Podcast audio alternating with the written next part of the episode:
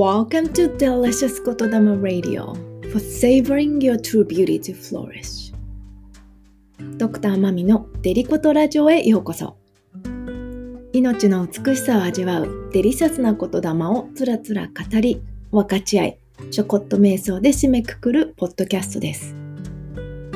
あなたがあなたらしく生き生きと輝くフローレッシングな状態命の繁栄を祈りよしくし心を込めてお届けいたします。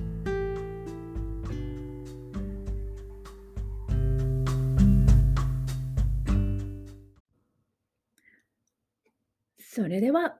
デリコトラジオエピソード17。本日のデリコトは、I live with the true understanding of my life. 私は私の命の真の理解とともに生きています。今日も深いですね。そもそもの本質ですね。Determinants of Health 健康を決定づけるものということで、えー、進めてきたので昨日は心の力そもそも私たちの心の中に Compassion 慈悲慈愛の心、思いやりがある。まあ、それを心理学用語的にインナーペアレントって言ったりね、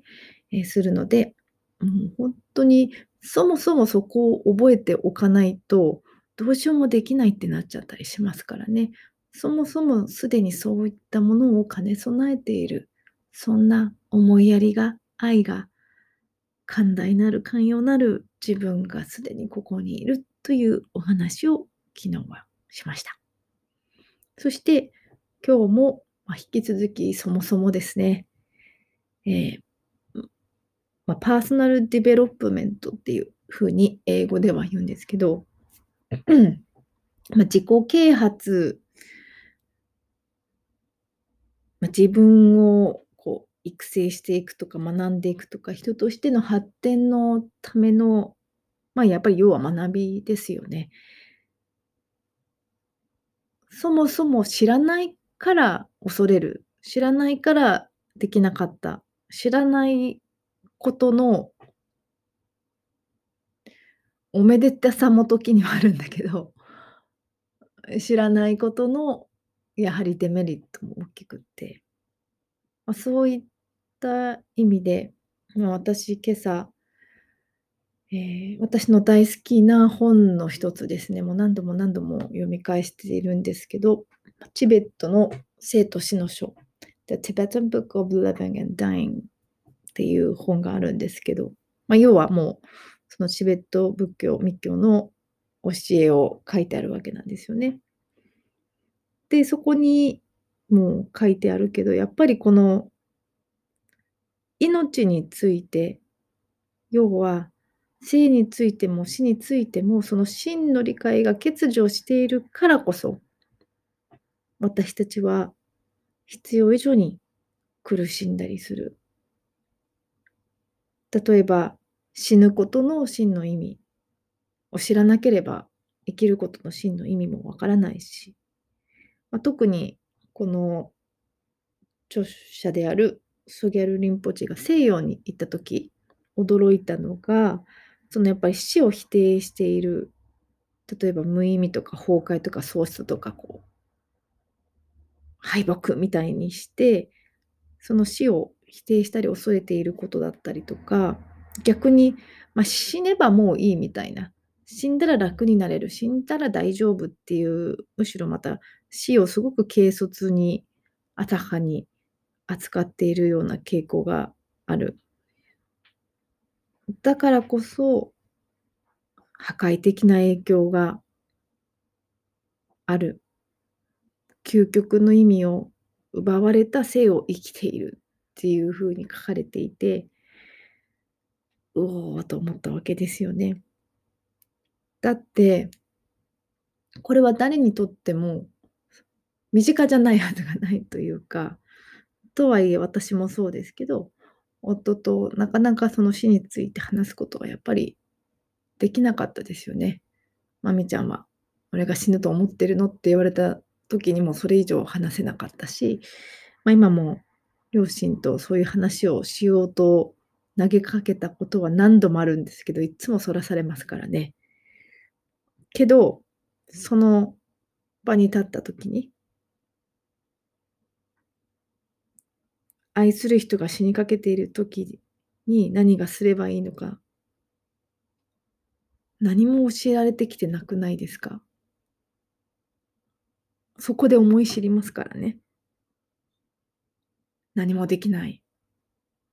その、もういろんな感情が、その後また続いていくし。そしてこれはもう私だけのことじゃなくって、もう厚労省のその、ええ、アンケートのデータが出てますけど、半数以上の人がもっと死について話しておけばよかったって、大切な人が亡くなった後に答えてるんですよ。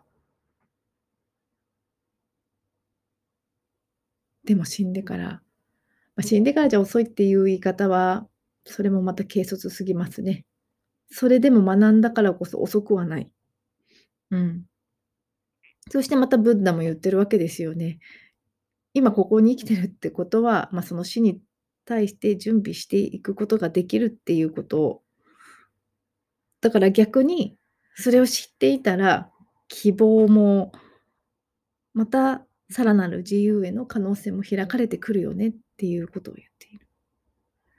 なので、ま、このチベットの教えの真髄っていうのはやっぱりこの心の本質、私たちは誰なのか、私たちは何を大切にして生きている、そもそも存在なのか、その生と死を理解する、ま、鍵についてま、教えてくれているわけだし、しかも何よりもすごいのは、私たちやっぱりこう最近はエビデンスとかね、やっぱそのサイエンスのデータをすごく重視する傾向があって、ま、もちろんそれは大事だと私も思うんですけど、ある程度。そしたらこのチベットの教えとかってこの何世紀もわたって、しかもその実践も重ね、こう周到に入念に探求され体系化されてきたものだから、もう究極の EBM じゃないですか。もうエビデンスとして残っているっていう。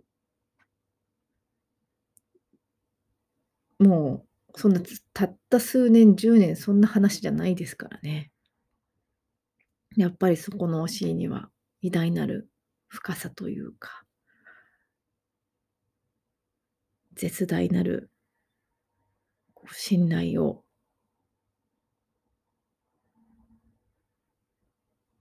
持って学ぶこともできるんじゃないかなっていう、まあ、私が好きなので、もうもちろんそのバイアスが入ってますけどね。ということで、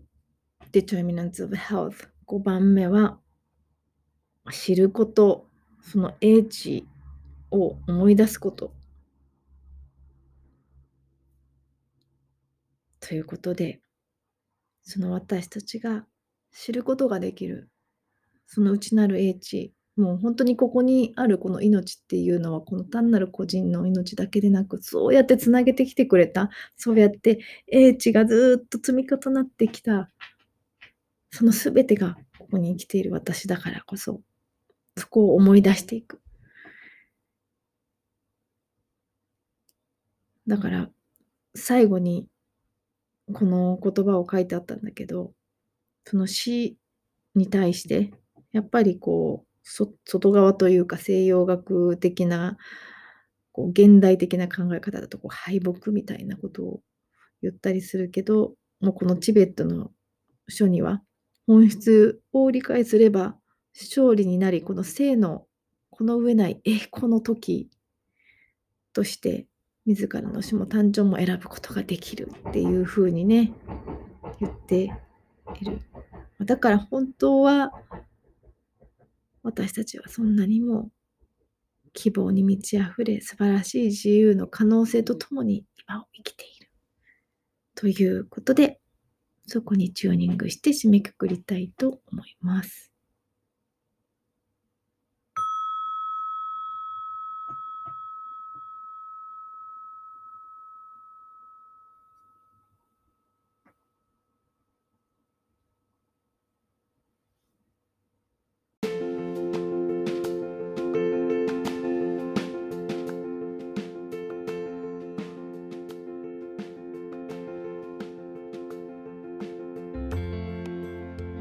I live with a true understanding of my life.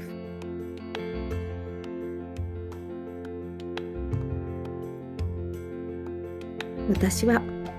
私の命の本質を理解し今を生きています背筋をしっかりと伸ばして深くゆったりとした呼吸を続けています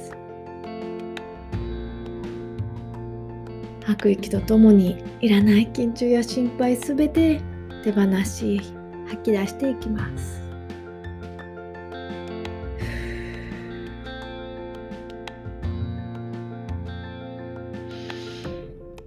吸う息とともに新鮮な空気と美しい光をたっぷりと取り込んで体中の隅々まで満たしています。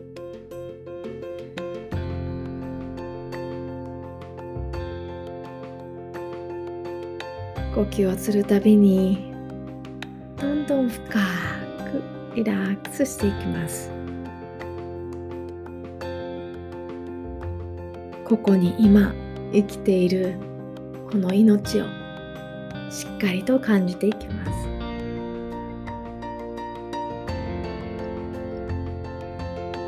I welcome the true understanding of my life 私のこの命の真の理解を受け入れています。たっとび敬い受け入れています。私はこの私の命の本質心の本質を理解することを大切にしています。死ぬことの意味生きることの意味それらを知りその素晴らしい自由の可能性またとない希望とともに今を生きています。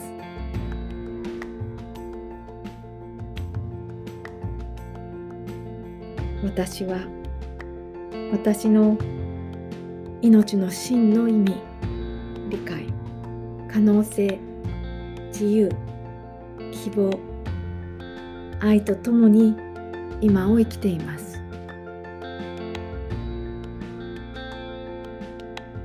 まだ知らないことがたくさんあるからこそ時には恐怖や怒りや不安に襲われることもあるかもしれません。でも知らないからこそ知ることでまたさらに本質を明らかにし確固たる安心と自由と希望を思い出すことができます。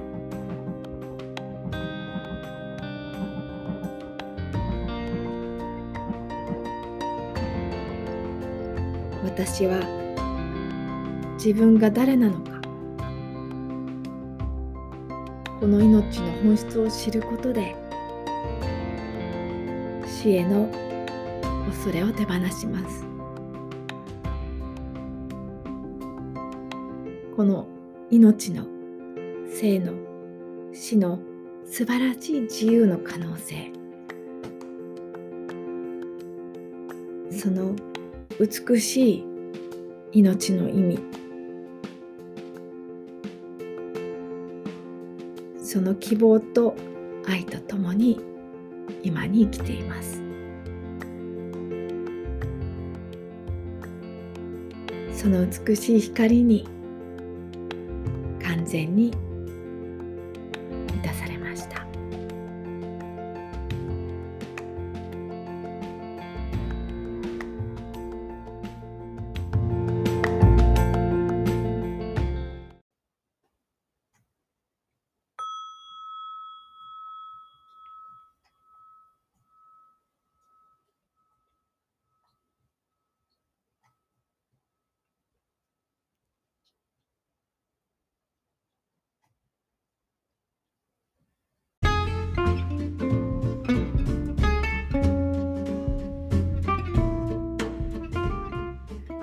それではてりことラジオエピソード17今日は I live with the true understanding of my life